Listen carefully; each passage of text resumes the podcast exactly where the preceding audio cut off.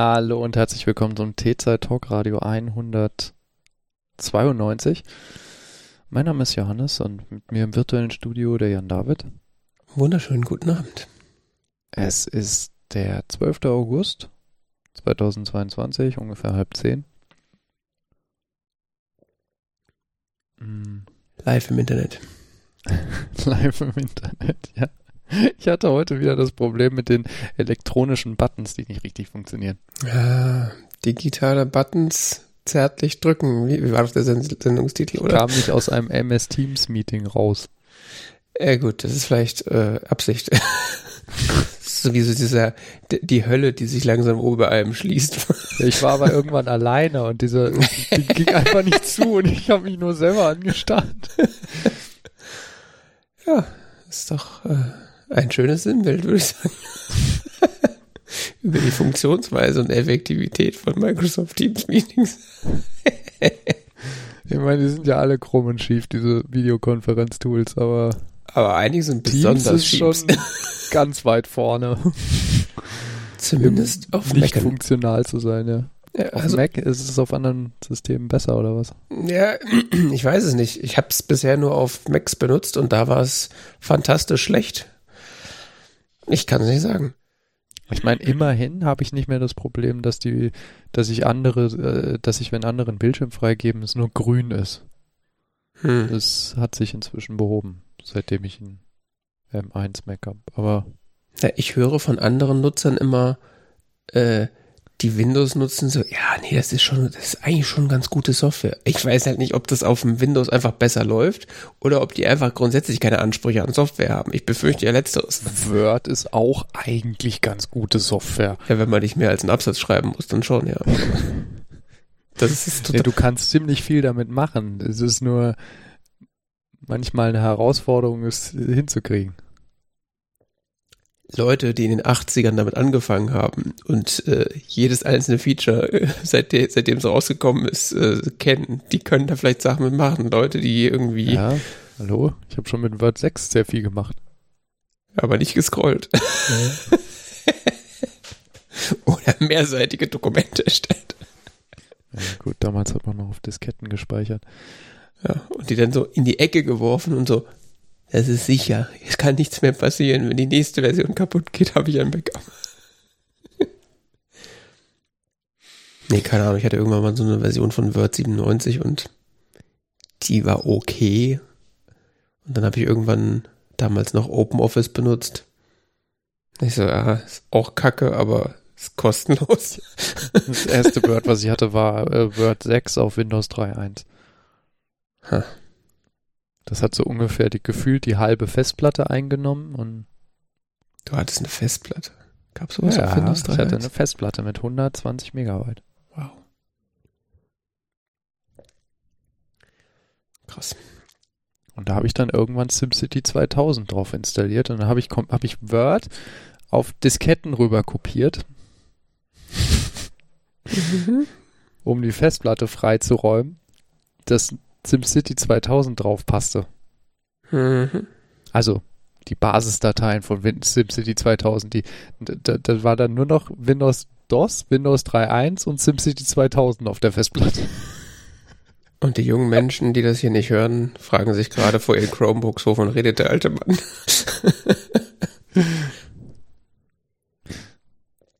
Nachdem ich das Word wieder brauchte, ich SimCity wieder runtergeschmissen und dann von den gefühlten zehn Disketten so, auf die ich Word äh, verteilt hatte, das dann wieder rüber kopiert. Und dann ist eine Diskette kaputt und alles ist im Arsch. Ach ja. Nein, Disketten sind nie kaputt. Bei sowas habe ich damals nicht nachgedacht. äh, Gott, Disketten. Das ist auch so eine unstabile Scheiße. Wer hat sich sowas ausgedacht? Das war mal genial, ne? Ich fand das ziemlich anstrengend, dass man CDs nicht einfach wieder beschreiben konnte. Ja, gut. Konntest du schon. Gab schon welche, die das konnten, aber. Ja, oder hast du ja jetzt nicht einfach gelocht und das dann wieder beschreiben können. Das ist richtig. Ja, siehst du. So, diesen Satz haben auch nur wenige Menschen verstanden. Mhm. Ähm, andere skurrile Sache, die ich heute gelernt habe. Es gibt ein Emacs-Interface für Jira. Da fuck. Bring die beiden besten Softwares zusammen. Was? Ja, mein damit Emacs kann doch damit sowieso niemand bedienen. Emacs Org Mode, damit du deinen Emacs Org Mode einfach nicht mehr verlassen musst. Weißt du? Direkt Jira-Tickets in Org Mode, in Emacs. behaupte ja sowieso, dass es, dass es niemand gibt, der Emacs benutzt, also benutzen kann. Doch, es gibt schon ein paar Leute. Also außer Richard Wer Stallman, schreibt meine denn ich jetzt. sonst diese, diese, diese Plugins in, in so äh, obskuren Sprachen? Ach, keine Ahnung. Wow. Das ist jetzt gerade ein bisschen zu viel für mich. Echt? Emacs Interface für Jira. Das ist auch so zwei Welten, die dachte ich, die würden nie aufeinander, äh, aufeinandertreffen. Doch, doch. Der Entwickler zwingt solche Tools zu benutzen, dann kommen sowas Stimmt, raus. ja. Da gibt es ja bestimmt dann auch schon äh, ein entsprechendes Vim-Plugin, oder? Wenn es das für, nee, für Emacs gibt. Ich, keine Ahnung. Ich habe auch schon E-Mails via Matt bekommen, also. Na gut, da hatte ich auch mal drüber nachgedacht, aber das ist dann so, nee.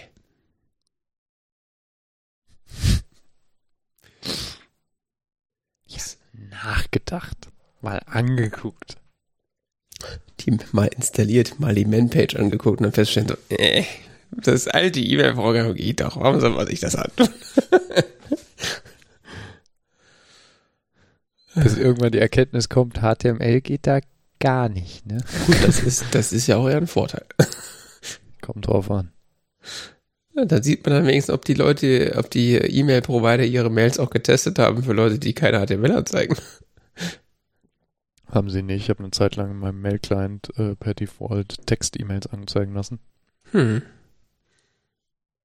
Da kriegst du häufig Schlons. Oder manchmal auch einfach leere E-Mails. Mhm. Das, die haben dann einen Textteil, aber der ist leer. Ja. Ist auch cool. Fast so gut wie diese E-Mails, die einfach nur ein großes Bild sind ohne Alttext. Nicht, dass ich sowas schon mal verschickt hätte. Nein, nein. Ab, wo wir es vorhin in der Pre-Show von irgendwelchen Recruitern auf Xing hatten. Ich Mhm. hatte, ich habe letztens auch eine von einem bekommen, der hat es geschafft, da per so, der wollte offensichtlich besonders viel Aufmerksamkeit, der hat so, so Unicode-Zeichen benutzt, um irgendwie die Schriftart zu ändern. Mhm. Okay. Kam dann so eine E-Mail mit so sehr eigenartig formatierten Titel. Ach so, auch weil du keinen HTML hast, oder was? Nee, einfach weil der Titel ist ja auch einfach nur Text. Stimmt, ja. Und ähm, es gibt doch diese Unicode-Zeichen, die dann so in anderen Schriftarten sind und so. Mhm. Genau sowas hat der Mensch gemacht. Gut, wenn er für Geld kriegt. Hm. Ah, ja. Gut. Was haben wir sonst noch die Woche? Der Weltuntergang kommt näher. Ja, ich, äh, Apropos Weltuntergang, ich habe vorhin, ähm, um das Thema einzuleiten, ich habe vorhin ein, das war ein bisschen erschreckend, ein Foto gesehen von ähm, ein Satellitenbild von Großbritannien. Ich, ja, ich gehe mal, geh mal davon aus, dass die Form dieser, dieser Insel dich nicht allzu sehr erschreckt hat. Aber was war's denn? Nee, aber die Farbe. Die Farbe? Die Farbe, Ist ja. jetzt braun oder was? Er ist eher so gelb und äh, in Teilen schon schwarz, also so todesschwarz. Brennt da so viel gerade? Nee, ist einfach so extrem trocken, dass du die Erde durchsiehst. Ah. Okay. Ja, irgendwie Jeremy Clarkson hatte letztens auf Twitter äh, geschrieben, der macht ja anscheinend diese Sache mit seinem Hofladen immer noch, dass er da irgendwie selber erntet. Und hatte irgendwie geschrieben, er musste jetzt aufhören, zu, äh, die, die Ernte reinzuholen, weil das Gefahr für Feuer zu groß ist. Mhm. Cool. Ja, das ist richtig krass in, in, Großbrit in Großbritannien, aber überhaupt in Europa momentan. Mhm. Aber dafür läuft ja überall auf der Welt politisch alles auch viel besser. Also ist ja, ne? Ich äh, lief mir auf Twitter unterwegs äh, vorbei, so der äh, Hacker News Bot äh, hatte so einen Artikel rausgeworfen auf irgendeiner Seite, die ich nicht kenne, aber äh, mit der Meldung, dass Facebook äh, jetzt dazu gezwungen wurde, Informationen über einen Teenager herauszugeben, der äh, äh, äh, äh ja, äh, abgetrieben hat in Nebraska oder besser gesagt außerhalb von Nebraska und in aber Nebraska Einwohner ist und äh, ja, das ist ja da, da jetzt verboten, diese Geschichten und äh, Geschichten. Geschichten aus dem Paulanergarten. Ja. Äh, ja, Abtreibung ist ja in unter anderem Nebraska jetzt verboten und äh, schöne Dystopie haben sie da jetzt. Und irgendwie auch bei der äh, John Gruber hatte noch auf Daring Fireball irgendwie darauf hingewiesen, ja, Facebook Messenger, ganz schlimm, ähm, ist nicht standardmäßig verschlüsselt. Ich so, wer nutzt überhaupt Facebook Messenger? Was stimmt mit euch nicht? Hört doch einfach auf mit der Scheiße. Vor allen Dingen, wenn man in so einem Handmaid's Tale Land jetzt lebt. Deshalb habe ich dann auch drüber nachgedacht, vielleicht sollte ich die Handmaid's Tale jetzt mal gucken, weil das scheint jetzt mehr so eine Art Dokumentation zu sein als. Die Serie. Oder ja, der Film. Das ist die Serie. Oder das Buch lesen. Nee. Bist du verrückt. Das ist jetzt mehr so, äh, ja. Das habe ich in meinem, in meinen zwei Semestern Anglistikstudium gelesen. Mhm. Und war gut. Mhm. Ja, ist ein gutes Buch. Hm. Aber die Serie kann ich auch empfehlen. Also ich habe zumindest die ersten zwei Staffeln gesehen. Ich glaube zwei. Da hatte ich keine Lust mehr. Hm. Das war mir zu frustrierend dann. Ja, vielleicht muss man auch einfach diesen, den Weltuntergang embracen. Vielleicht hilft das ja. Dann kann man auch gleich ich glaube, so. vor vielen Jahren habe ich auch mal den Film gesehen. Kann sogar sein, dass das in der Schule war. Hm. Aber der endet ein bisschen anders. Ja, und äh, passend zum äh, Weltuntergang und sowieso die ganzen Krisen, mit denen, gegen die wir nichts tun, äh, bin ich jetzt die Tage an, an meinem örtlichen Fahrradladen hier vorbeigelaufen. Also ich wollte nichts da drin, aber ich habe dann hab gesehen, dass er zu hatte mitten am Tag und äh, habe dann das Schild an der an, an der Tür gesehen, das, das ich dann auch auf äh, Mastodon ge gepostet habe mit äh, ja, äh, wir haben zu, weil wir haben Corona. Sorry. Wir machen dann wieder an Tag X wieder auf. Also, hm. Da ich mir auch so, okay, das ja, Pand Pandemie ist vorbei. Ich merk's. Sommerwelle ist quasi vorbei. ist jetzt nur das ganze Läden zu machen. Haben sie doch gesagt. Ja. Ja, und das ist mir hier das Bild von, von dem braunen Großbritannien, no pun intended, oder vielleicht doch äh, geschickt. Ja, der, der Kartograf, der das gepostet, äh, seinem Blog gepostet hat, James Cheshire, James Cheshire. Wustersoße. ähm, der hat das äh, doch dann da verlinkt auf dieses Tool, wo er das her hat. Äh, kann man auch nach Deutschland äh, sich bewegen und sich das angucken. Es sieht nicht sonderlich viel besser aus. Hm. Hm, sind in den letzten Tagen aber immer Wolken drüber. Äh, keine Ahnung, findet man sich auch noch einen Tag in jüngerer Vergangenheit, wo das äh, keine, nicht so viele Wolken sind. Ähm, ja, sieht, sieht unheimlich aus in Großbritannien, ne?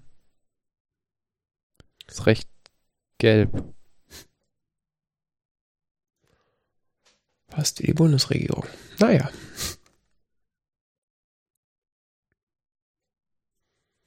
So viel zum Weltuntergang. So viel zum Weltuntergang. Corona ist noch da.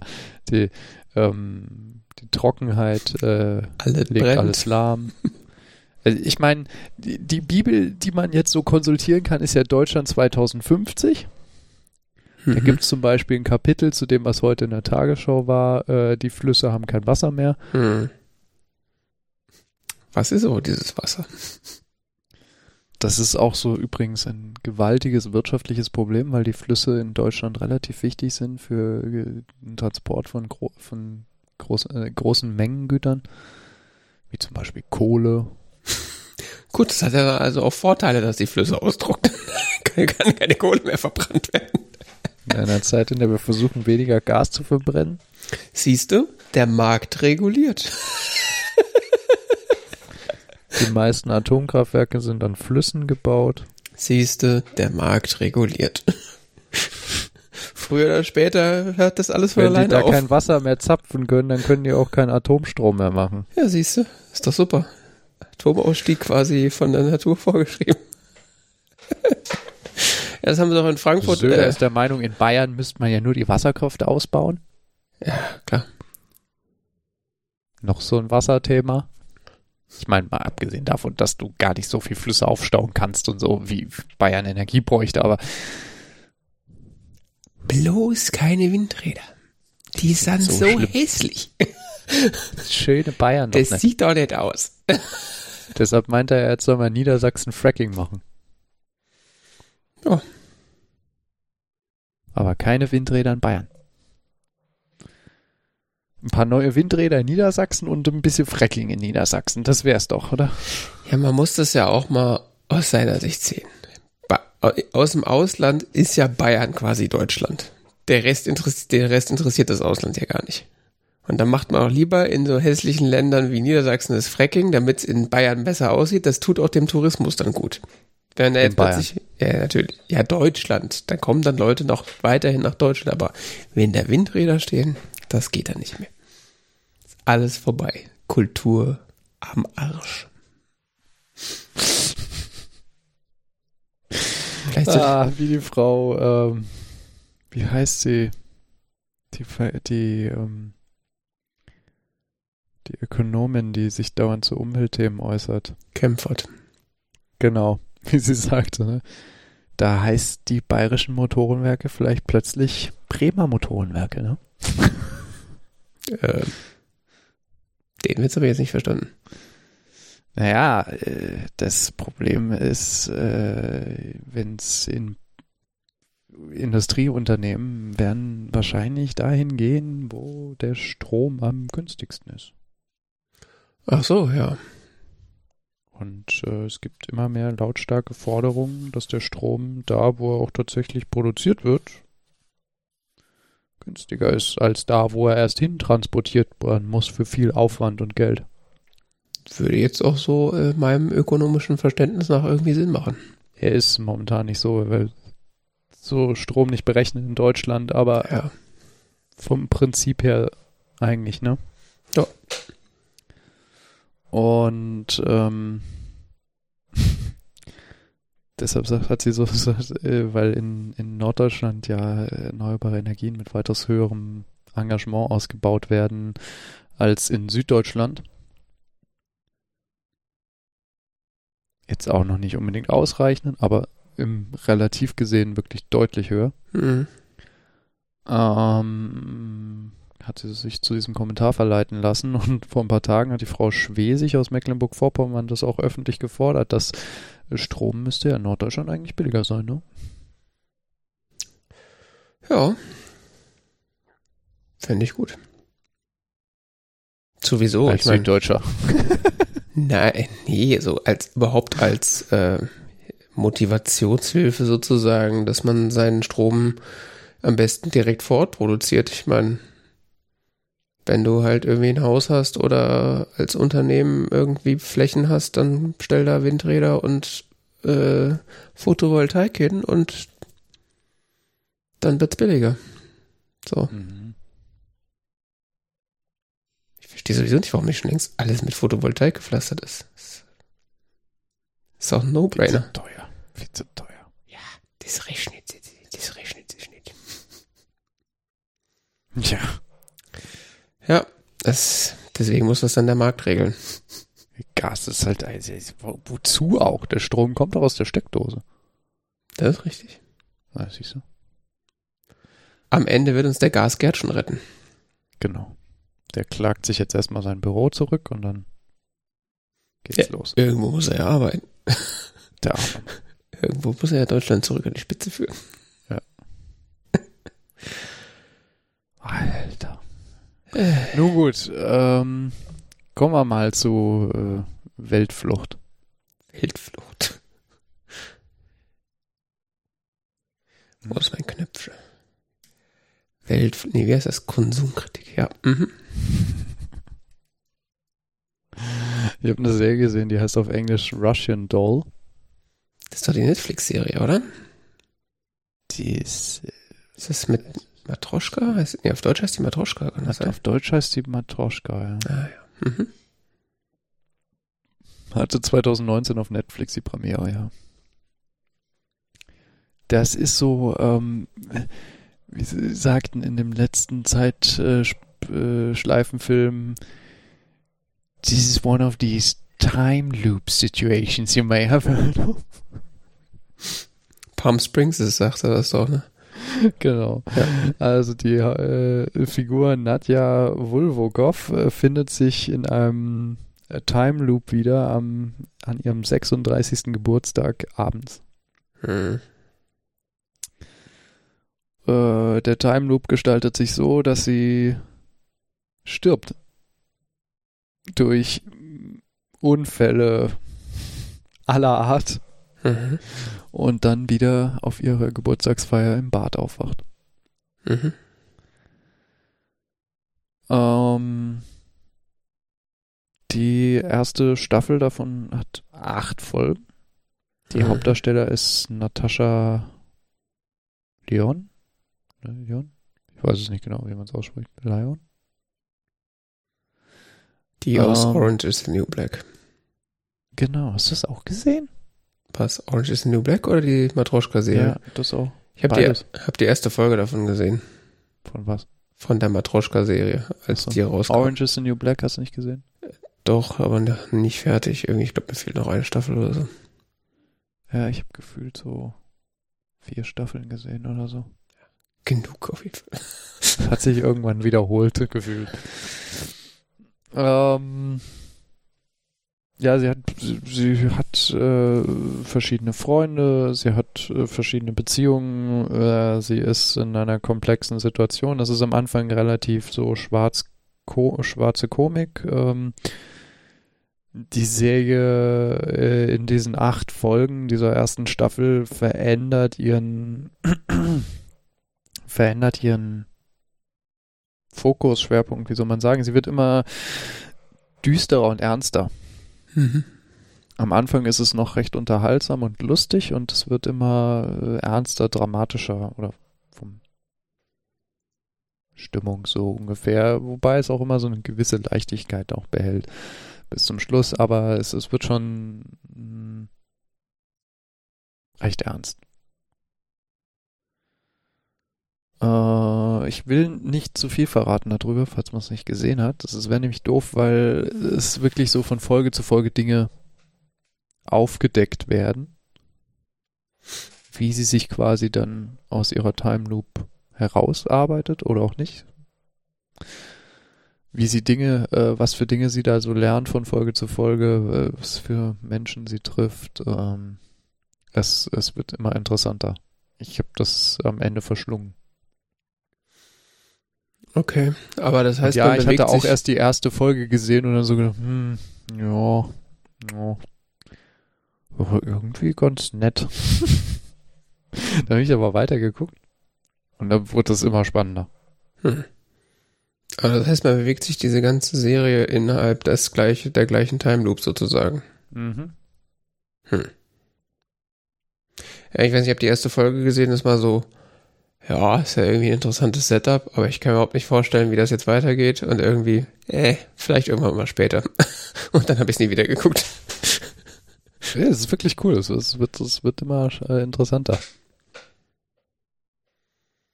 Vor allem, wenn dann Alan auftritt. Hm, Alan. Die zweite Hauptfigur. Also. Ja. Ja, ich mag die Schauspielerin auf jeden Fall. Also.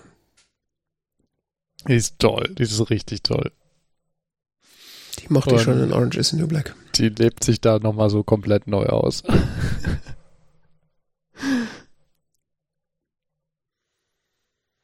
okay. Und äh, was man sagen muss, sie spielt diese Charakterentwicklung, also was ja so ein typisches Setting ist von diesen Time Loop Serien, ist ja oder Time Loop Filmen oder überhaupt Settings ist ja so quasi der Hauptcharakter macht irgendeine persönliche Entwicklung durch, die ihm dann erlaubt, aus diesem Time Loop auszusteigen. Mhm. Und ähm, das wird hier nochmal auf ein, dieses Time Loop Ding wird hier nochmal äh, nicht ganz so platt betrachtet, sondern durch quasi die zweite Hauptfigur oder andere und andere Kontexte und so und weitere Dinge, die da noch eingeflochten werden, nochmal irgendwie anders dargestellt. Also es ist tatsächlich äh, ganz interessant. Hm. Es ist nicht more of the same, sondern es ist was ganz eigenes. Ja, und was man gut. deutlich beobachten kann, ist eine interessante Charakterentwicklung. Figurenentwicklung. Kann ich sehr empfehlen. Mhm. Vor allen Dingen so acht Folgen, äh, das kann man so überschauen. Die sind ja immer nur so 20, 30 Minuten. Ist dann fertig? Also ist die Handlung dann abgeschlossen oder geht es irgendwie dann weiter? Äh, ich sag mal so, die erste Staffel ist rund hm. in sich, aber es ging danach weiter. Es gibt eine zweite Staffel. Ja, aber die hast du nicht gesehen. Die habe ich noch nicht gesehen. Ich weiß hm. nicht, wie es weitergeht, aber es soll auch ganz toll sein. Okay.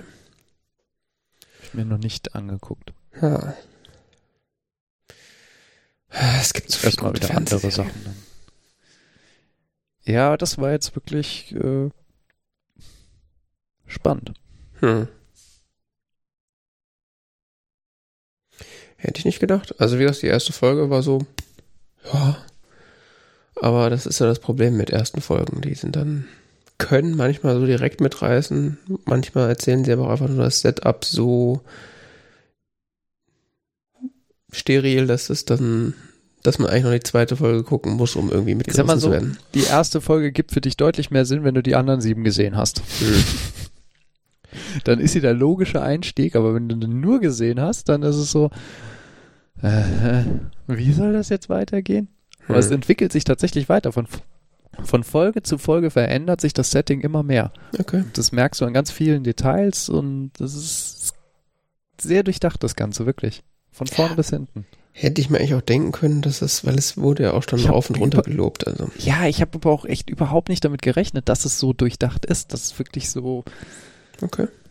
Es war überhaupt nicht meine Erwartung da Na. Aber ist cool. Mhm. So. Das nächste, was ich momentan noch schaue, mhm. ist The Orville. Und wir haben schon so häufig darüber geredet, dass ich nicht äh, jetzt nochmal alles wiederholen will. Aber äh, ganz kurz, äh, The Orville ist eine Science-Fiction-Serie von Seth MacFarlane, den man zum Beispiel daher kennt, dass er äh, verantwortlich ist für Family Guy oder American Dad.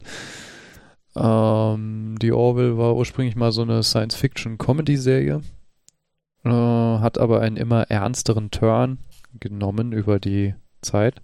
Mhm.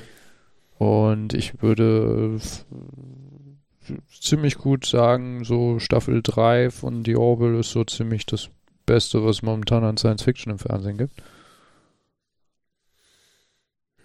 Hm, ja, allem, mhm. wie ich das so überschauen kann, weil ähm, diese Serie ist wirklich von Staffel zu Staffel besser geworden und die dritte Staffel ist nochmal äh, den Teil, den ich bisher gesehen habe, also so drei Viertel, richtig gut. Und ähm, wenn man Science Fiction mag, äh, ist das eine absolute Empfehlung. Hätte man Seth MacFarlane gar nicht zugetraut, ne?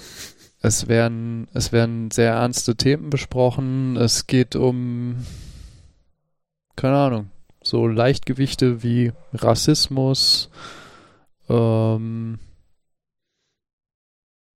äh, Anti-Transfeindlichkeit, äh, es geht um, ja, es, es, es geht um äh, Diplomatie, äh, Beziehungen, ähm, was ist eigentlich, äh, was ist eigentlich Liebe?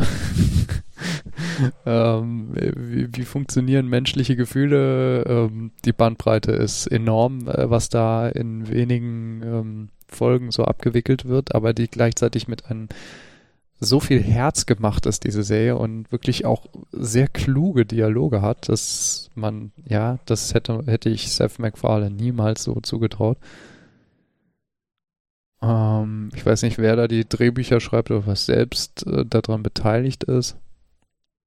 Aber es ist wirklich gut. Und das lässt einen, der, der Inhalt ist meines Erachtens so gut, dass man auch wunderbar darüber hinwegsehen kann, wenn manchmal so Szen Szenerien irgendwie so ein bisschen cheesy sind im Sinne von äh, Kulissen oder so. Hm. Manchmal irgendwie so ein bisschen zu künstlich aussehen oder ich weiß gar nicht, wie ich den Eindruck beschreiben soll. Ich kann nur für Staffel 1 und Teile von Staffel 2 reden und das, das merkt man halt, dass das, sag mal, äh, made on a budget. Ja, also wie es heutzutage interessanterweise ist, die 3D äh, so komplett gerenderten Szenen sind, äh, sind sehr schick inzwischen. Ähm, da wo Kulissen zum Einsatz kommen, merkt man, ja, das ist jetzt nicht äh, das neue Star Wars. ja. So budgettechnisch. Gut. Aber das wird durch sehr viel Engagement der Schauspieler und äh, sehr kluge Drehbücher mehr als wettgemacht. Ja, und wie man bei den Star Wars-Serien der letzten Jahre ja auch festgestellt hat, das nützt ja alles Budget der Welt nicht, wenn es dann trotzdem aussieht wie Hund.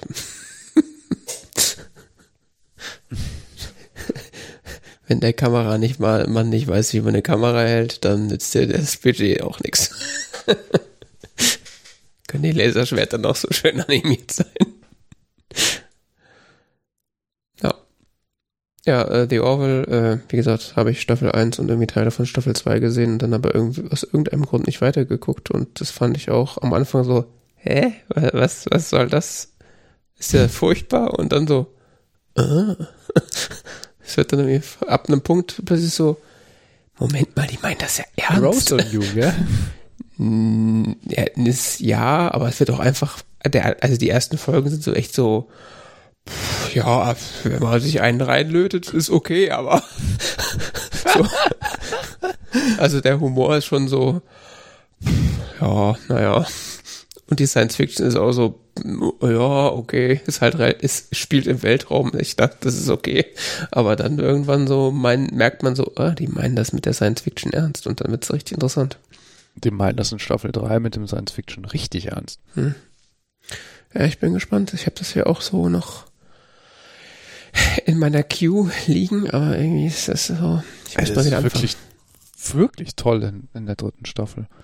Oh, das einzige Problem ist, es ist nicht klar, ob es eine vierte Staffel geben wird. Hm. Das ist blöd. Seth MacFarlane hat das selber so als 50-50 die Chance momentan bezeichnet. Hm. Es gibt wohl Gespräche, also die waren, wo waren die ursprünglich? Bei Fox, ne? Zwei, die waren zwei Staffeln bei Fox. Dann die dritte Staffel jetzt bei Hulu. Okay. Und momentan ist im Gespräch, äh, ob sie Disney Plus übernommen werden. Eine weitere Franchise, die Disney ruinieren könnte. Oder ob Hulu es äh, verlängert auf vierte Staffel. Okay. Da gab es dann noch die Befürchtung, ja, die ganzen Schauspielerverträge und so, die sind ausgelaufen, wobei Seth MacFarlane sagt, das ist eigentlich gar nicht mal das Problem. dass äh, Leute sind weiterhin motivierter teilzuhaben. Hm. Oh.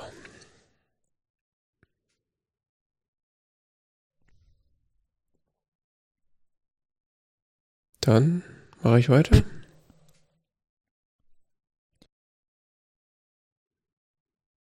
Johannes hustet und gibt mir das geheime Zeichen. Bitte?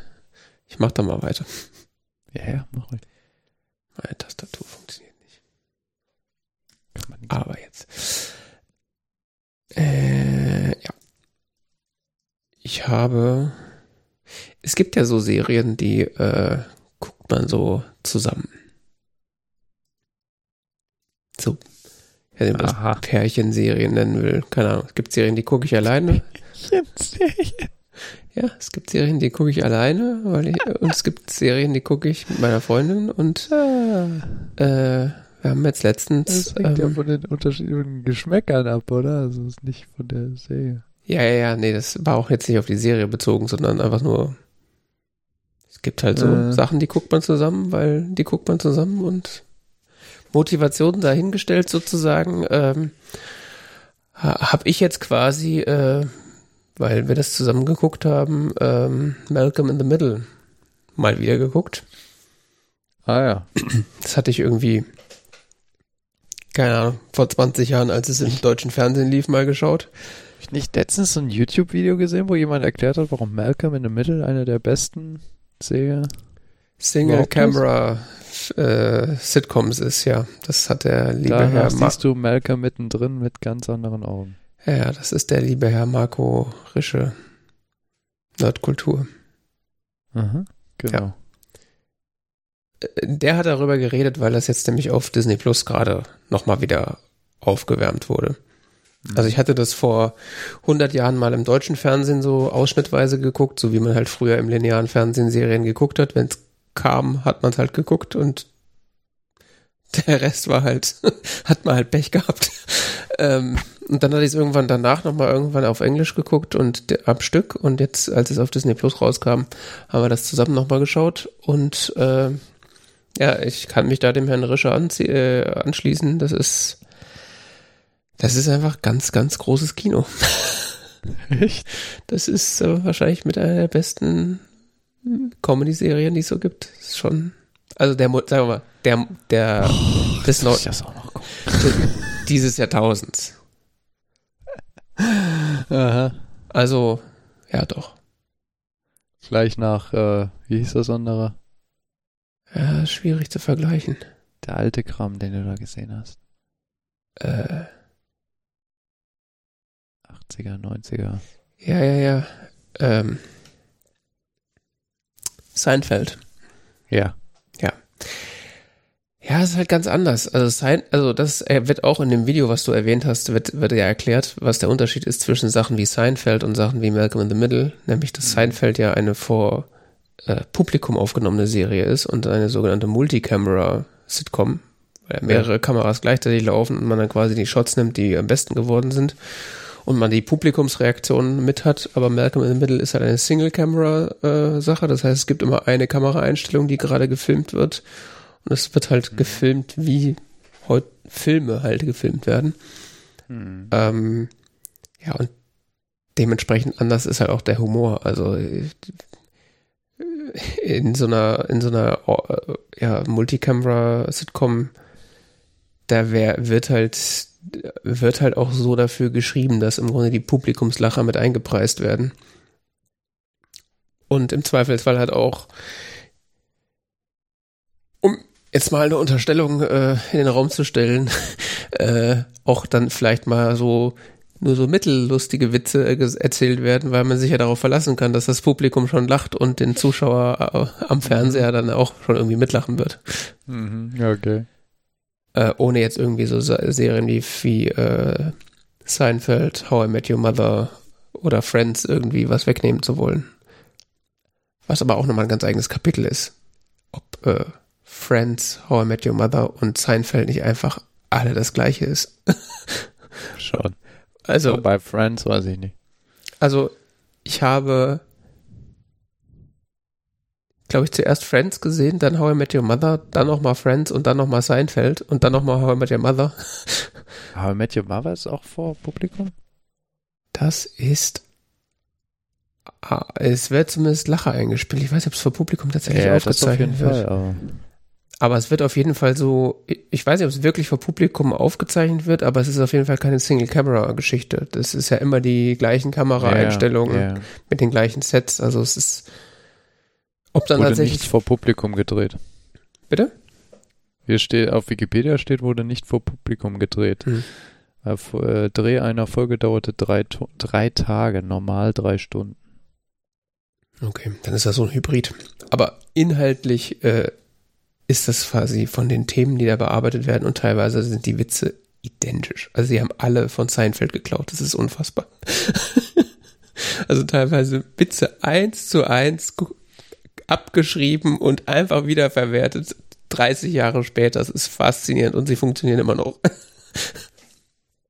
Also das ist echt ganz äh, interessant, wie da so ganze Geschichten quasi. Also es ist natürlich nicht inhaltlich das gleiche, aber so manche Sachen wirklich von der von der Methode und von den Witzen her, es ist denkst so, das kann doch nicht sein. Es kann nicht sein, dass sie das abgeschrieben haben. ja, aber zurück zu Malcolm in the Middle. Also äh, kurzer Abriss, es geht um Malcolm, gespielt von Frankie Muniz, der in the Middle ist, also das mittlere Kind zwischen seinen Brüdern Reese und Dewey. Was nicht so ganz stimmt, weil sein Bruder Francis ist in der Military School, also der ist nur gerade nicht zu Hause, aber den gibt es.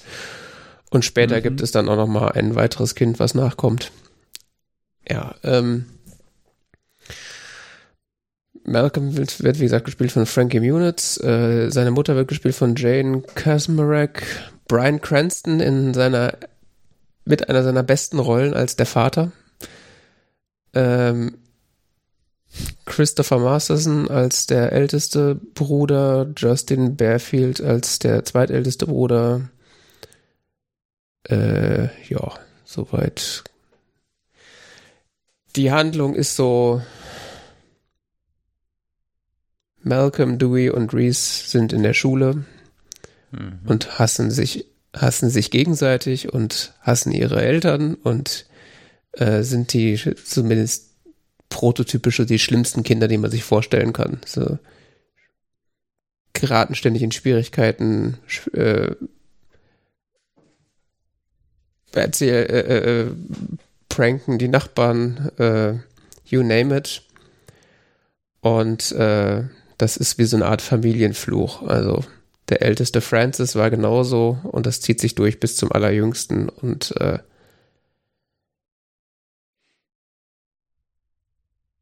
es ist äh, ja ganz schwierig zu erzählen, zu erklären, was diese Serie so besonders macht, aber es ist äh, unfassbar lustig und so Malcolm ist die Hauptfigur und gleichzeitig auch der Erzähler er fängt dann irgendwie, manche Szenen frieren dann so ein, so, und er dreht sich dann zur Kamera um und sagt dann so, und jetzt sehen wir gleich, dass meine Mutter, la, la, la, la, la, es bricht dann die vierte Wand sozusagen. Es ist einfach äh, super interessant geschrieben. Und es gibt einfach so ein paar, und, und die, das Casting ist einfach Gold. also, ich, ich hatte die Serie geschaut, bevor ich Breaking Bad geschaut habe und ich konnte nicht fassen, wie gut Brian Cranston in Breaking Bad ist. Aber wenn man ihn in, äh, in Malcolm in the Middle gesehen hat, dann wusste man schon, was für ein unfassbar guter Schauspieler ist. Es ist einfach der Wahnsinn. Also er und, und auch die Mutter, es ist, was die teilweise für, für Grimassen ziehen und du denkst, nein, das geht einfach nicht. Das ist einfach faszinierend. Also, wenn man so ja, wenn, wenn man Comedy-Serien mag, das guckt sich weg wie äh, warme Semmeln. Das ist einfach äh, wunderbar. Ist halt manchmal ein bisschen derbe und auch ein Kind seiner Zeit. Also man merkt halt einfach noch so, äh, ja, vor allem so Sexismus und so Anfang der 2000er. Das ist alles noch vor der großen MeToo-Debatte in großen Anführungszeichen. Aber davon abgesehen, eine wunderbare Serie, die man sehr gut so wegsnacken kann. 151 Episoden, sieben Staffeln. Wird immer besser. ja, äh, wie gesagt, hatte ich, hatte ich schon mal gesehen und tut dem keinen Abbruch, das einfach nochmal zweites Mal direkt hinterher zu gucken. ähm, ja. Und äh, Thema äh, Pärchenserie, äh, weil ich, weil wir dann fertig waren damit, musste eine neue Serie her und ähm, mhm. habe ich äh, dann Ted Lasso in den Raum geworfen und äh, deswegen habe ich jetzt auch bin ich gerade dabei Ted Lasso nochmal wieder zu schauen und auch da haben wir schon drüber geredet, äh, muss ich jetzt nicht mehr viel zu sagen, aber Ted Lasso ist einfach unfassbar gut gemachtes Fernsehen. Also es ist einfach. Das ist schön, ne? Ja, also am Anfang, es, es, tatsächlich hatte ich gedacht, dass, dass das jetzt, wenn ich das zweite Mal gucke, dass die Serie vielleicht irgendwie anders auf mich wirkt. Aber die erste Folge äh, oder überhaupt so der Einstieg ist tatsächlich genauso rumpelig, wie er am Anfang auch war. Also Ted, der, die Hauptfigur kommt einfach so ein bisschen schlecht rüber am Anfang. Das ist also der nervige, überfreundliche, dumme Sprüche reisende Amerikaner, der ihm ziemlich schnell auf den Sack geht. Und es braucht so einen Moment, bis man quasi diese, äh, das, die Herzlichkeit irgendwie appreciaten kann, die er, die er einem den anderen, die er den anderen Figuren und einem selber entgegenbringt. Aber spätestens nach der zweiten, dritten Folge ist es so, geht das runter wie Bude. und es ist tatsächlich auch echt gute Comedy und auch einfach von der, ja, interessante Charaktere, die sich entwickeln. Es ist einfach eine herzliche, schöne Serie, kann man nicht einfach sagen. Mhm. Ja, ich habe sehr genossen.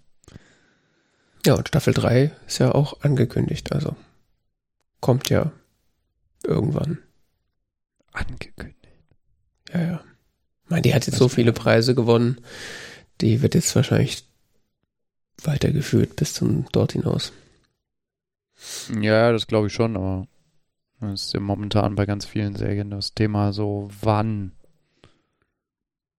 Weil die ja durch Corona alle in ihrer Produktion gestört waren und das jetzt teilweise aufholen oder nicht oder sonst was, Produktionen ja gut, länger Lasso, gedauert haben als ursprünglich geplant, äh, verschoben Ted, wurden und so weiter. Ted Lasso war ja quasi sowieso so eine Corona-Produktion.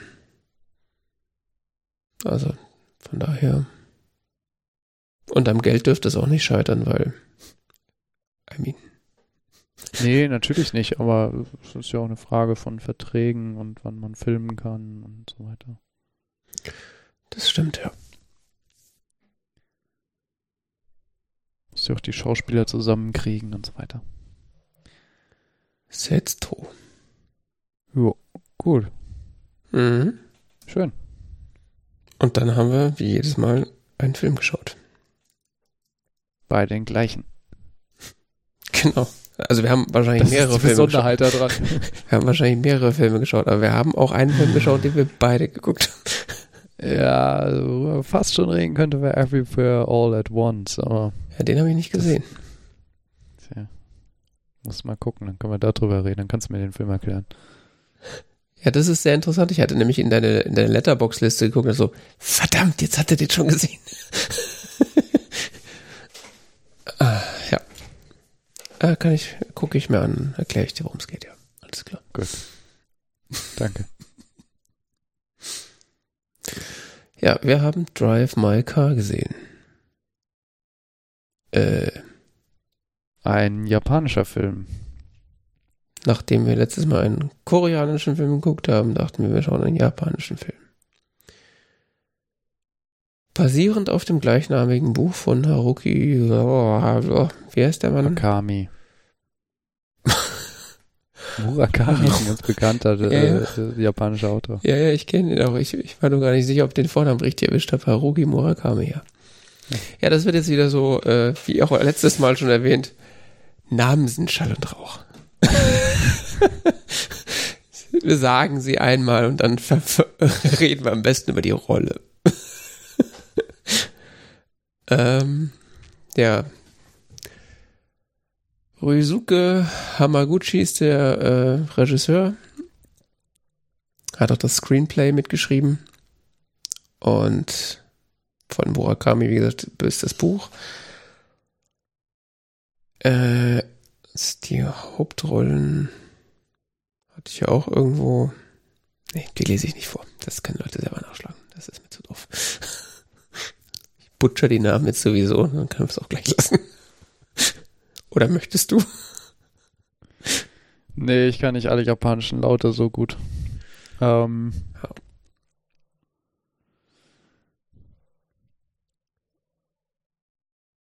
Die wichtigen Rollen sind äh, Yuzuke und äh, Misaki. Das äh, Yuzuke ist der Theaterregisseur, Schrägstrich Schauspieler, der ähm,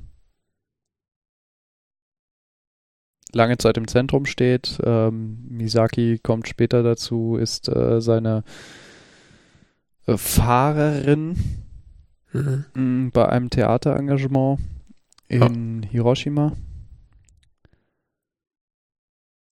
Ähm, es gibt ein paar weitere Rollen, die auch durchaus eine Relevanz haben für die Handlung, äh, insbesondere äh, Yuzukes Frau Otto. Otto.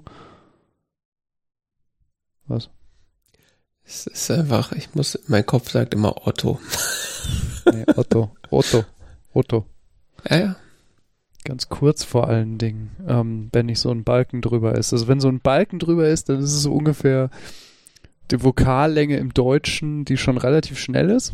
Mhm. Kein Balken drüber über dem Vokal ist absurd schnell für den Deutschen. Mhm. Also absurd kurz. Okay. Ähm. Oder mit Balken ist so ungefähr so normale deutsche Vokallänge. Nicht gezogen, sondern so normale und äh, ohne Balken über dem Vokal ist so so halbe deutsche Vokallänge. Okay. Ungefähr. In der Aussprache. Mhm. Ja, Japanisch. Ähm, interessante Sprache. Äh, aber führt jetzt zu weit. So, äh, es geht um diesen äh, genannten Theaterregisseur. äh, ich weiß nicht, auf Letterboxd oder ste äh, steht so das Kommentar zu dem Film irgendwas von wegen, wenn du siehst, dass nach 40 Minuten der Vorspann anfängt, dann weißt du, es ist serious business hier. Ja. Ja, das war wirklich, ich war so, ist was kaputt? Warum werden da plötzlich Namen eingeblendet? Ist das jetzt ein Bruch der vierten Wand oder so? Was, was passiert in diesem Film gerade? Und so irgendwann gerade so, nee, das ist tatsächlich der Vorspann von diesem Film. Ne, äh, bei mir war das die, äh, die Verwirrung am Anfang ganz groß, weil ich hatte mir den Paratext dazu durchgelesen, worum es in diesem Film geht. Ich überhaupt nicht. Ich habe nur so irgendeinen Typ und ein Auto und eine Frau und ja, ja. ja ich, ich los den, geht's. Im Paratext steht so, äh, Typ verliert seine Frau und wird bei so einem Theatergig engagiert und wird dann von so einer Fahrerin rumgefahren. Und ich dann wusste ich nicht. Das Einzige, was ich wusste, war, wie das Cover aussieht. Nee, das hatte ich mir hatte ich gelesen und dann geht dieser Film los und ich so, wieso hat er denn eine Frau? Was soll das denn jetzt? Ist das der richtige Film? Ich war also mindestens so zehn Minuten verwirrt. Ich so, äh, wird schon stimmen. Weitergeguckt und so, jetzt geht der erst los. ich war die ganze Zeit. Wann kommt denn die andere von dem Cover eigentlich mal vor? Der Film geht doch jetzt schon eine halbe das, Stunde das oder so. Das Auto habe ich jetzt schon ein paar Mal gesehen. Die Frau, wer ist denn die? Ja, das Auto war doch auch auf dem Cover. Wieso fährt der selber? Ja, der, und der behauptet doch dauernd, er will dauernd selber fahren und dann irgendwann, er hat was an Augen. Ja, dann wird er sich ja irgendwann nicht mehr fahren können. Ja, das habe ich auch gedacht. Viel zu einfach gedacht. Japanische Filme können einen immer überraschen. ja, ist eine ganz interessante Handlung. Also, äh, ich weiß nicht, ob man zu viel verdreht, die Frau äh, stirbt. Das ist literally der erste Satz der Inhaltsangabe. Oder so. Und zwei Jahre später äh, ist er äh, nach ihrem Tod ist er eben bei diesem Theaterengagement in Hiroshima und äh, soll da als, als äh, Bühnendirektor, als äh, Regisseur tätig sein und im Rahmen dessen äh, offenbaren die ihm an, am Nationaltheater in Hiroshima, äh, ja, ähm, du kriegst natürlich Unterkunft von uns, die ist äh, so weit weg, wie du es haben wolltest, weil er möchte gern, dass die eine Fahrtstrecke äh, eine gewisse entfernt ist, die Unterkunft. Ähm, für diese Fahrt kriegst du eine Fahrerin. Weil in der Vergangenheit hat mal jemand hier einen Unfall gebaut, das fiel schlecht auf uns zurück. Das könnte man das ist jetzt gefahren. Man könnte meinen, das ist in Deutschland. Japan und Deutschland sind sehr nah beieinander. In manchen Dingen. In manchen. Ähm, das zahlt keine Versicherung. Das ist für ihn eine besonders unangenehme Erfahrung, weil er sehr, sehr gerne selbst Auto fährt. Es, es hat für ihn wahrscheinlich irgendwie sowas Meditatives oder Entspannendes, sonst was. Und wichtig dabei ist vor allen Dingen, er hört dabei immer Kassette. Hm. Was man aber auch ungefähr erst so nach gefühlt anderthalb Stunden erklärt bekommt, warum eigentlich. und wer da die ganze Zeit quatscht. Ja, das. Das ist kein Film, wo einem schnell alles erklärt wird. Das ist schon so. Ja, man muss ein bisschen Ausdauer mitbringen. Man, man muss dabei bleiben, viel mitdenken und hoffen, dass man es richtig versteht. Ansonsten wird man, kriegt man es nach zwei Stunden erklärt, was es eigentlich war. Ich dachte auch die ganze Zeit lang, telefoniert der da? Nee, das Auto ist zu alt, das hat keine Freisprecheinrichtung, das kann nicht sein. So ganz am Anfang, wo dann, du hörst so eine Stimme und er, er redet dann mit dir und so, telefoniert er? Nee, das kann nicht sein. Das ist, das in seinem Kopf? Ist er verrückt? ja, auch der Inhalt so. Das macht überhaupt keinen Sinn, worüber die reden. ja, genau, das war auch so mein Gedanke so. Was für ein Vanya? Wer ist dieser Vanya? das heißt so, das ist doch gar kein japanischer Name, Vanya. Wollt ihr mich verarschen? Das ist doch eher so was Russisches. So, so, so. Hä? Sehr gut, ja. Onkel Vanya und dann immer so Dialoge, die so eigentlich so fast auf seine Beziehung zu seiner Frau passen, Mhm. die er dann da nachspricht, weil er übt da Theatertexte beim Mitsprechen mit diesem Band. Und das sind Dialoge, die, die eben genau auf seine Beziehung passen, eventuell zu diesem Zeitpunkt. Und es ist so völlig verwirrt. Redet er jetzt gerade mit ihr? Sitzt sie vielleicht auch im Auto? Weil seine Frau, wohlgemerkt auf diesen Tapes, ähm, äh, die anderen Stimmen spricht. Mhm. Und es klingt so wie sehr emotionslos vorgetragene Dialoge. Ja, so wie alles japanisch. Das kommt ja auch noch ja, hinzu. genau, weil es gibt äh, dann wiederum andere Szenen in dem Film, wo sich Menschen völlig gesittet unterhalten mit ungefähr genau der gleichen Emotionslosigkeit in der Stimme. Mhm. Oder sagen wir mal, für, für Europäer nicht zu erkennen. Das sind sehr subtile Gefühlsäußerungen. Ja. So da am Tisch sitzen und so, äh, die Gefühle wallen und alle sitzen völlig ruhig da und mm, mm, ja. Ja, das ist schon gut. Es ist auch faszinierend zu beobachten, wiederum. Ja, auf jeden Fall. Ich war Ich ja. meine, so das, den Extrempunkt nimmt es an dieser, an dieser gehörlosen Schauspielerin ähm, ein, äh, die, oder ich weiß gar nicht, ob sie selbst, die Schauspielerin selbst gehörlos ist, aber die Rolle ist, ähm, nutzt zumindest Gebärdensprache nur zur Kommunikation, Ja. die Figur. Und ähm, ist ja mitunter eines der faszinierendsten Rollen in diesem ganzen Film oder Figuren in diesem ganzen Film, finde ich, weil ihr gesamtes Schauspiel quasi nur über ihr Gesicht stattfindet.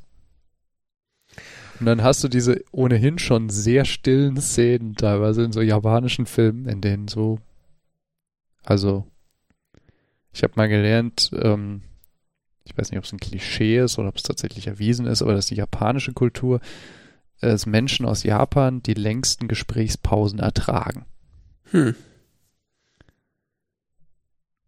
So im kulturellen Vergleich, wenn man Menschen aus, verschied aus die in verschiedenen Gebieten der Erde äh, groß geworden sind, ähm, äh, gegeneinander vergleicht, wie lange sie still sein können in Gesprächen, so was was was äh, was äh, ist für sie gilt für sie noch als so angenehm Mhm. an an Pause. Die Japaner sind ganz weit vorne.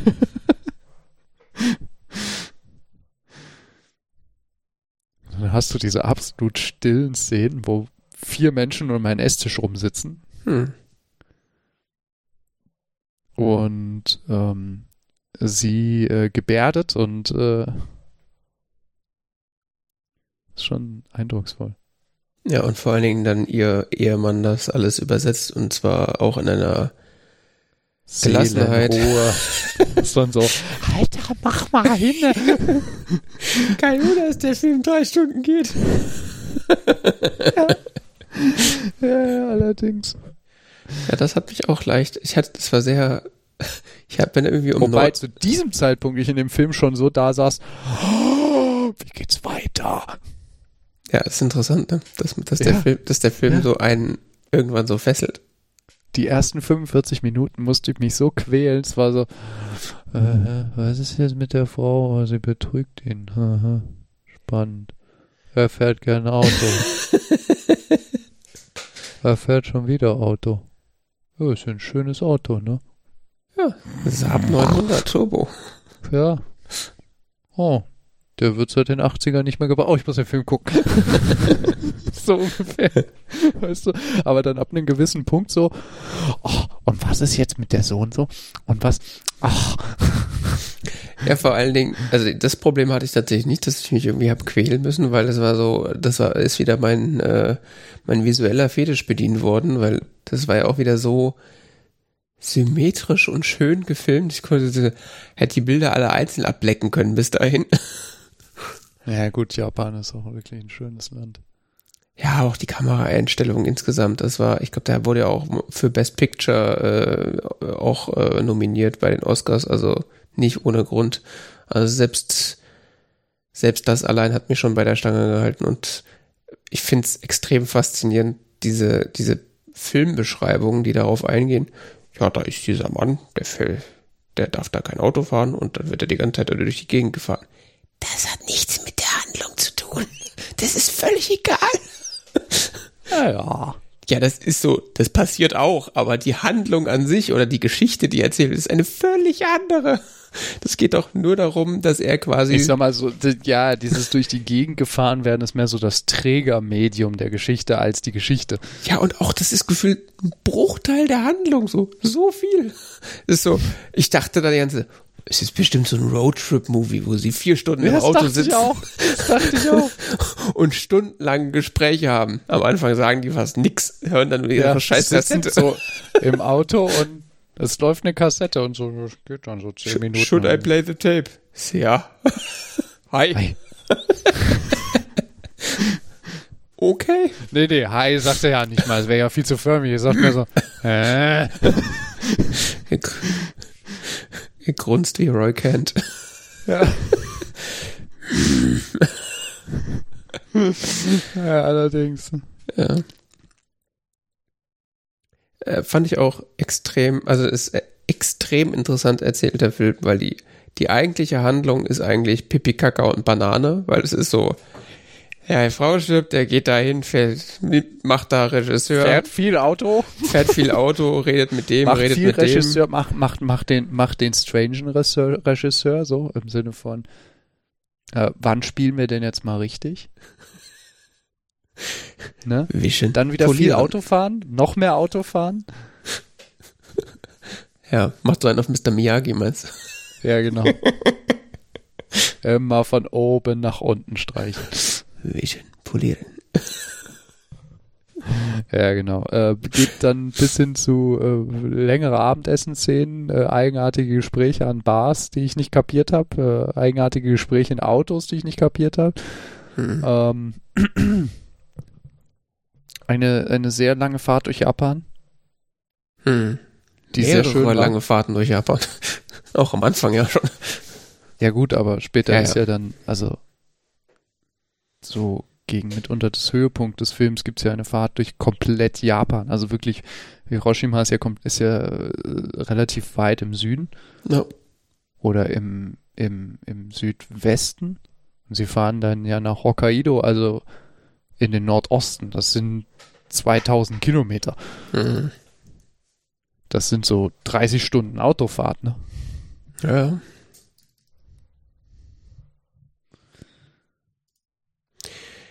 Ja, und wie gesagt, diese, diese Handlung wird da zwar so äh, chronologisch erzählt, aber es ist so, es könnte auch irgendwas anderes passieren, weil die eigentliche, das, was eigentlich erzählt wird, sind ja diese, ist ja, ist ja eigentlich wie so, also das, was eigentlich erzählt wird, ist ja wie so ein Puzzle aufgebaut. Man kriegt so häppchenweise immer mal wieder Informationen.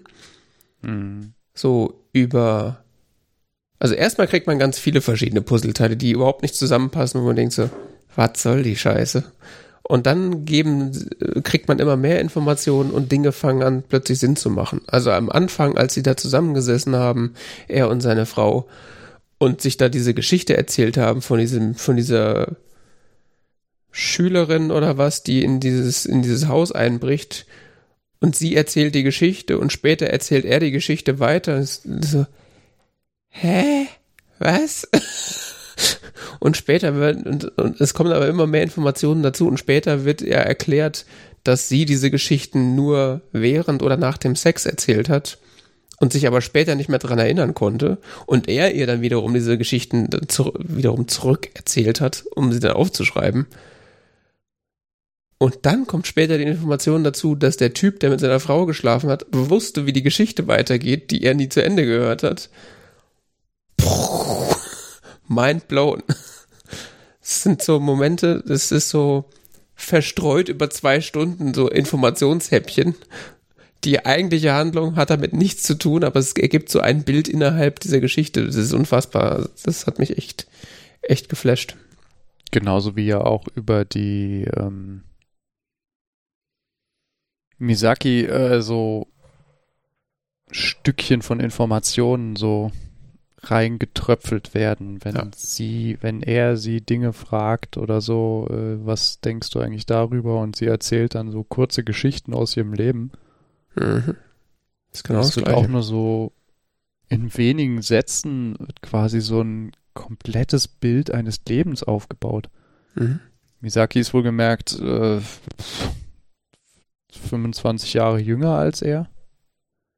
Also sie ist so Anfang 20, er ist Ende 40 oder so, mhm. würde ich sagen. Ähm, das ist total faszinierend und wie auch äh, dann Stück für Stück über diesen Film hin diese, diese Parallele zwischen diesen beiden Lebensverläufen aufgebaut wird, ne? Ja dass sie eigentlich ja beide in, in sehr vergleichbaren Situationen sind. Ja. Soweit, dass sie beide sich für den Tod äh, der entsprechenden Person, die ihnen fehlt, äh, verantwortlich fühlen. Ja, und mit der, mit dieser nicht abgeschlossenen Vergangenheitsbewältigung. Und auch da bei der, äh, bei seiner Fahrerin äh, wird dann auch erst relativ spät dann das, das Bild so zusammengesetzt, was überhaupt so ihre Geschichte bis dahin war. Also das ist ihre, mhm. das ist ja quasi die letzten 20 Minuten, wo dann erzählt wird, ja, meine Mutter war wahrscheinlich schizophren und hatte irgendwie Dings und das und denkst so, was? Ja, ja, ja. ja. Das war das zweite Mal, wo ich so fast vom Stuhl fast vom Sofa gefallen bin. Ja, ist doch schon krass. Also das war. Da merkt man dem Film aber auch an, dass das. Also ich habe das Buch nicht gelesen. Ich weiß nicht, ob das wie wie nah das am Buch ist. Aber äh, ich sag mal so, ich kann mir das genauso vorstellen, dass ein Buch genauso geschrieben ist und dir nach und nach diese Informationen zuwirft innerhalb dieser Handlung je länger ich darüber nachgedacht habe, desto eher bin ich äh, zu der äh, Überzeugung gekommen, dass wahrscheinlich das Buch genauso das funktioniert. Ist eine Short Story. Eine Short Story, okay. Ich hätte gedacht, dass es eher so ein Roman ist, weil. Ja, keine Ahnung. Denkt man so, ne? Es ist so ein mhm. bisschen so wie, was ich habe den Film Arrival letztens mal wieder gesehen. Mhm. Der geht ja auch zwei Stunden oder so, ne? So eine mhm. Short Story. Ja. Gut, aber ich meine, Short Story, wenn sie viel Inhalt hat, gut auserzählt. Ja, bei Arrival weiß ich es, Story of Your Life, das ist wirklich eine äh, extrem durchdachte Short Story. Also mhm. ist so, keine Ahnung, so ein bisschen so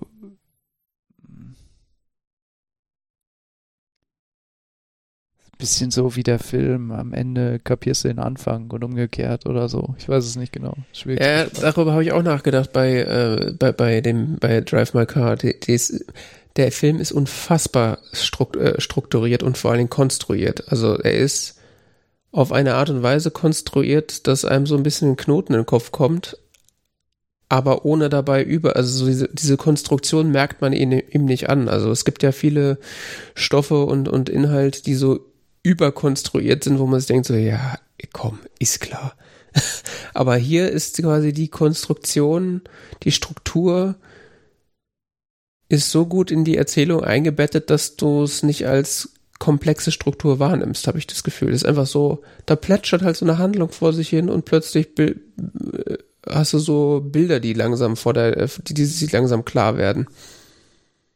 Ja, es ist ein bisschen anstrengend, das zu gucken, weil es einfach Konzentration braucht, äh, vor allen Dingen für Europäer, weil das halt drei Stunden Japanisch mit Untertiteln oder wahlweise Chinesisch mit Untertiteln ist. Aber es ist. Äh ja, das ist noch das Beste, dass noch Teil des Films ist. Ähm, also, größte Teil des Films ist Japanisch. Gewisse Dialogteile sind Chinesisch, andere sind Koreanisch und äh, andere sind Gebärdensprache, koreanischer Gebärdensprache. Und Englisch. Ah ja, stimmt, es werden noch ein paar Sätze Englisch gesprochen. Ja. Ja, das war so der, der äh, Clusterfuck sozusagen, dass dann noch die, die Dame, die nicht äh, sprech, spricht sozusagen im herkömmlichen Sinne, sondern sich gebärdet, dass das aber koreanische Gebärden sind.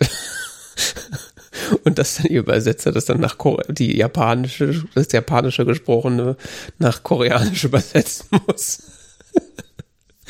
das, äh, überhaupt dieses, das ist ja auch nochmal eine ganz andere Ebene, dieses Theaterstück oder diese Theaterstücke, die dann zum einen äh, mehrsprachig aufgeführt werden oder also in, da sprechen Leute Japanisch, Chinesisch, teilweise Englisch, teilweise Deutsch. Ja, stimmt, habe ich auch gehört, ja.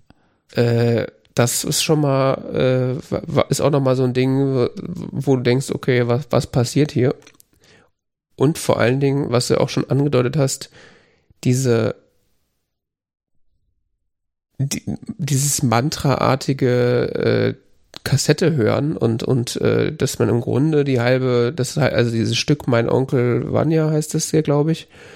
Mhm. Äh, du kriegst ja im Grunde in dem ganzen Film das, das komplette Stück vorgelesen, dass dann Teile dieses der, der Sachen, die du hörst, dann auch noch so auf diese Gesch Geschichte passen. Also so, als, als würden sie quasi das Geschehen kom äh, kommentieren, sozusagen.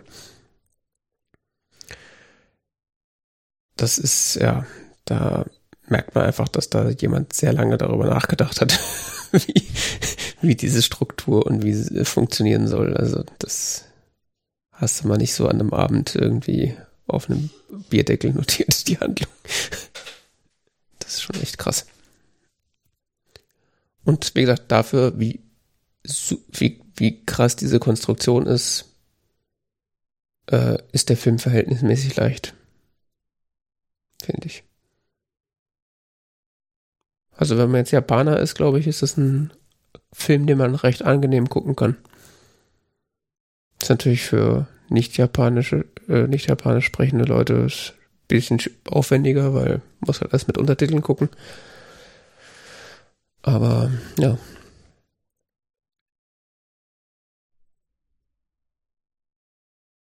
Bis auf so ein paar Sachen, wo ich mich frage, was die sollen, oder die vielleicht wahrscheinlich eher so falsche Fährten sind, wie diese Sache mit dem Auge, dass er da irgendwie diese Augenkrankheit hat. Also es ist irgendwie so, dass am Anfang denkt man so, ah, okay, das ist der Grund, warum er am Ende kein Auto mehr fährt. Aber es hat ja einfach, es ist einfach eine Nullinformation in diesem Film. Also es hat ja mit der Story nichts zu tun. Das passiert und dann sieht man eben dann später nochmal, wie er sich Augentropfen reinmacht, aber das hat für den Film weiter keine Bewandtnis. Mhm. Und noch irgendwas war, glaube ich, aber ja. Ja, das ist so die einzige Kritik, die ich da, äh, die ich irgendwie noch an der, an der Story hätte, aber davon abgesehen. Kritik an der Story? Naja, also so. Ich sag mal, in einem Drei-Stunden-Film sollte man sich gut überlegen, welche Szenen man drin lässt und ob sie irgendwas für die Story tun. Und gerade diese, diese Krankenhausszene oder überhaupt dieser, dieser Unfall mit und dann das, das da am Ende rauskommt, dass er dieses Glaukoma hat, glaube ich. Mhm. Tut ja für die Story nichts. Also das hätte man genauso gut weglassen können.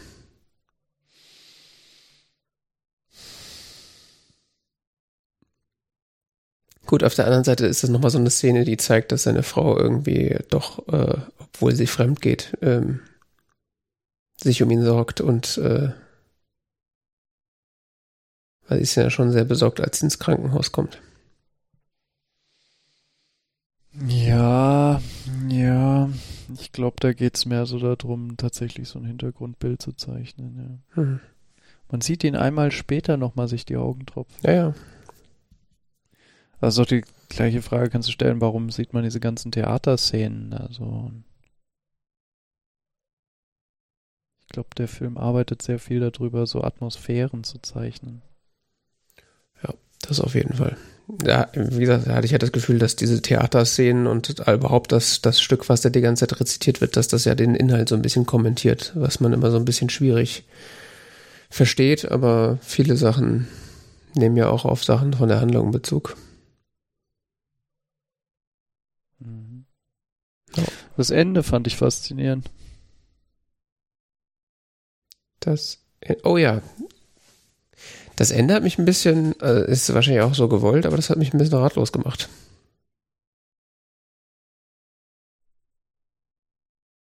Also, das Ende ist, seine Fahrerin zwei Jahre später, man sieht sie einkaufen, sie geht aus dem Laden raus und steigt in den Saab 900 Turbo in Rot, der ihm gehört. Oder gehörte. Und dann fährt sie damit weg. Ist dir aufgefallen, wo? Nee. Sie ist in Korea. Ach ja. In Korea? Ja, Wo, woran, hat man das, woran hat man das denn gesehen? Naja, erstens daran, dass sie Koreanisch spricht. Dass die Kassiererin äh. Koreanisch spricht und dass alle Schriftzeichen koreanisch sind. Äh, da war ich, glaube ich, nicht mehr so ist also dann am Ende an mir vorbeigegangen. Es ist nicht nur die Schriftzeichen auf den Produkten, sondern auch auf dem Supermarkt und so und dann auf den Schildern und so. Das Problem ist, dass der an dem Supermarkt auch Sachen in lateinischer Schrift drauf standen, die ich ja, hier gelesen habe. Das ist ja überall in, in, in, in Asien so. Aber äh, sie sprechen auch Koreanisch. Okay, krass. Nee, ist mir nicht aufgefallen. Aber okay, das verwirrt mich jetzt noch mehr. Was machen die, macht die denn in Korea? Die These, die im Internet dazu verbreitet wird, ist, dass beide quasi was aufgegeben haben, was sie, äh, woran sie so gehangen haben, mhm. was sie aber eigentlich aufgeben müssen, um von ihrem alten Leben abzuschließen. Er sein Auto und sie Japan. Okay. Also, dass er sein Auto aufgegeben hat, das verstehe ich, aber Japan. Also sie diesen, diesen starken Bezug zu, zu, zu Japan irgendwie so als Ganzes hat. So, deshalb, sie, also die, sie hat ja dieses, dieses Flucht, die sie nie abgeschlossen hat, weil sie ja ursprünglich aus Hokkaido kommt mhm. und irgendwie mit ihrem alten Auto ist sie so weit gefahren, wie sie kam, bis ihr Auto zusammengebrochen ist, nämlich bis Hiroshima. Mhm. Ah ja, stimmt. Und jetzt hat sie es quasi geschafft, das, wo sie weg wollte, hinter sich zu lassen. Mhm. Und er lässt so quasi als Gegenstand seines alten Lebens sein Auto hinter sich. Mhm. An dem er ja so hing. Ja, doch. Oder auch nicht. Ja, passt schon irgendwie zusammen, ja. Aber das ist eben. Diese Erklärung wurde mir im Internet gegeben. Die habe ich ja, mir ja. selber ausgedacht. Naja, aber nee, das ist ja, würde ich als valide These irgendwie akzeptieren. Alles Problem, also das ist aber eh so ein Problem, oder was heißt Problem, aber das ist eh so ein Ding von dem Film, dass da unfassbar auf Details geachtet wurde, die man, also ich will gar nicht wissen, was ich alles übersehen habe. Ja, weil du vielleicht nicht äh, Japanisch, Koreanisch und Chinesisch kannst. Richtig. Mhm. Ist dir zum Beispiel aufgefallen, dass äh, in Japan Linksverkehr herrscht, aber das Auto, was also, sie fahren... kannst du es übrigens auch sehen, dass sie nämlich rechts fährt in der ah. Szene. Ja, das habe ich nicht. Diese habe ich, die habe ich dann gepennt. Ja, aber es ist aufgefallen, dass sie Linksverkehr fahren in Japan, aber das Auto für Rechtsverkehr ausgelegt ist. Mhm. Ja gut, ist ja auch ein schwedisches Auto, oder? Ja, ja, aber das kann mir doch keiner erzählen, dass die nicht mindestens für den englischen Markt auch eine Variante für Linksverkehr rausgebracht haben. Oh, das würde ich so nicht sagen. Es gibt da häufiger so Autos, die Insbesondere bei den Älteren. Fand ich auf jeden Fall auch so, das war so, äh, guck mal in Japan, stimmt, die haben ja Linksverkehr, das hatte ich schon wieder vergessen. Und dann, Moment mal, sitzt ja rechts. Hä? was ist hier los? haben die doch Rechtsverkehr? Da ich bestimmt so fünf Minuten drüber gerätselt, bis ich gerafft, ah, die haben ein Auto, was für Rechtsverkehr ausgelegt ist. Wie mein ja. Vater immer sagte, immer knapp im Graben fahren. Mhm. Ja faszinierend. Komischer Roadmovie. In dem fast nicht gefahren, irgendwo, weil tatsächlich von A nach B gefahren wird, sondern Richtig. mehr so. Kurzstrecke. Ja.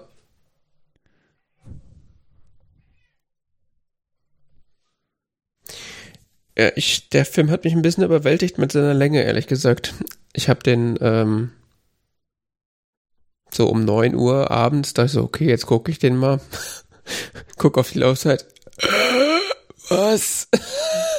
ich hatte das überhaupt nicht auf dem Zeiger, dass, dass der drei Stunden geht. ich dachte so, ja, ist bestimmt so neun. Extra zu dir gesagt. Ja, irgendwie weiß ich nicht. Ich dachte so, ja, ist vielleicht so 90 Minuten, maximal zwei Stunden Film. Drei Stunden. Aber, äh, auch wenn es am Anfang und bis zur Mitte auch noch viele Fragezeichen gab, äh, gelangweilt habe ich mich nie. Das äh, kann ich sagen, dass anders bei jetzt äh, so manchen anderen Produktionen, die lange laufen, war das schon. Er ist langsam erzählt, aber es ist ein durchaus interessanter, in großen Anführungszeichen, fesselnder Film. Also. Ja, also wie gesagt, ich habe mich mit der ersten Stunde schwer getan. Das ist schon mhm. irgendwie eine interessante Aussage. aber die darauffolgenden zwei Stunden fand ich sehr, sehr spannend. Also wirklich spannend. Mhm. Ja. Was Fand mich dann auch selbst überrascht hat. So fremdsprachiger Film, alles auf Untertiteln, keine Ahnung, wie die, was da eigentlich gerade passiert. Ich verstehe nur die Hälfte von dem, was die überhaupt da gerade in Dialogen da äh, bequatschen, weil so.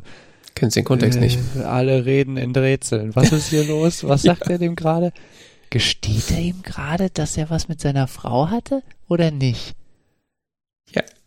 Nochmal zurück. So, Nee, da sagt's nicht direkt. Ja, überhaupt dieses Ding, dass, dass er, dass Aber der andere antwortet so, als er, nee, oder tut er das wirklich? Können die nicht einfach mal sagen, was Sache ist? Das hat mich, so. hat mich sowieso fertig gemacht, dass, dass er seine Frau bei, beim Fremdgehen erwischt hat, aber das nie angesprochen hat. Ich dachte so, jetzt sag das. Nee, jetzt sag das. Wie heißt denn der andere? Takatsuki oder sowas, gell? Ja. Oder Tatsuki? Der Jüngling. Ich weiß es nicht mehr. Ähm, ja. Der, der, jüng, der junge männliche Schauspieler, der später noch eine größere Rolle spielt. Und die unterhalten sich doch mal so, die unterhalten sich doch an mehreren Gelegenheiten, in Bars und dann später im Auto, die Szene, die du vorhin auch schon beschrieben hast und so. Ja. Aber es wird nie explizit gesagt, dass er ja, dass dieser junge Schauspieler ja der war, mit dem sie ihn zuletzt betrogen hat oder so, oder? Ja, es wird. Vermutlich? Naja, es wird, so genau. es, es, wird sehr elegant quasi erzählt, indem er, dieser, dieser Jüngling, ihm ja quasi erzählt, wie diese Geschichte weitergeht, die seine Frau ja nur erzählt hat, nachdem sie Sex hatte. Ja, ja, aber trotzdem thematisieren beide es nie direkt. Das ist, das ist richtig. So, man hat so in dem Moment habe ich mich sehr erinnert gefühlt an irgendwelche so Samurai-Filme oder so, wo auch nicht mhm. so direkt gesagt wird, was gerade Sache ist. Also es ist sehr klassisch japanisches Kino zu dem Zeitpunkt. Das war eine schweigende Übereinkunft, dass man das jetzt, äh, dass jeder jetzt davon weiß, sozusagen. Ja, ja genau. Ein interessanter Film, sehr empfehlenswert meines Erachtens. Ähm, ja. Wir haben die gleiche Bewertung sehr, gegeben. Sehr, sehr, viereinhalb Sterne, ja, ich habe es gesehen. Ähm, sehr sehenswert, aber man muss äh, eine gewisse Ruhe mitbringen. Ja. Oder es über mehrere Tage aufteilen oder so, ich weiß es nicht. ja, ist jetzt kein Film, den man irgendwie mit Freunden, mit Pizza und Bier irgendwie johlend guckt. Da muss man schon ein bisschen Investment mitbringen. so wie alle anderen ähm, Filme. Ich habe gesehen, man kann ihn bei, bei Mubi, dem, diesem Film, Arthouse Film Streaming Service, kann man ihn sehen. Ja. Ähm, und die haben gerade ein Angebot, drei Monate für einen Euro. Also, oh. da kann man ihn recht Aber günstig sehen. TZ Talk Radio Deals Podcast. Wir sind ja der Deals Podcast, genau. Wenn ihr, wenn ihr im Gutscheinfeld äh, TZ Talk Radio eingibt, kriegt ihr drei Monate für einen Euro. Er ist doch interessant, ne? Das, Ja. das habe ich gerade zufällig gesehen. Ich dachte, ich erwähne es mal, ähm, falls man das jetzt äh, kurzfristig hört. Ähm, momentan ein Euro, drei Ja. Monate. Danach äh, jederzeit kündbar. Und Interessant, ja. viele coole Filme da. Immer mit wechselndem Programm. Haben Sie denn auch den nächsten Film? Äh, das weiß ich nicht. Die haben, wie gesagt, auch immer wechselndes Programm. Die haben manche Filme nur so ein paar Wochen oder so, oder im schlimmsten Fall sogar nur ein paar Tage. Hm. Andere Sachen haben sie ewig im Programm, ich weiß es nicht genau.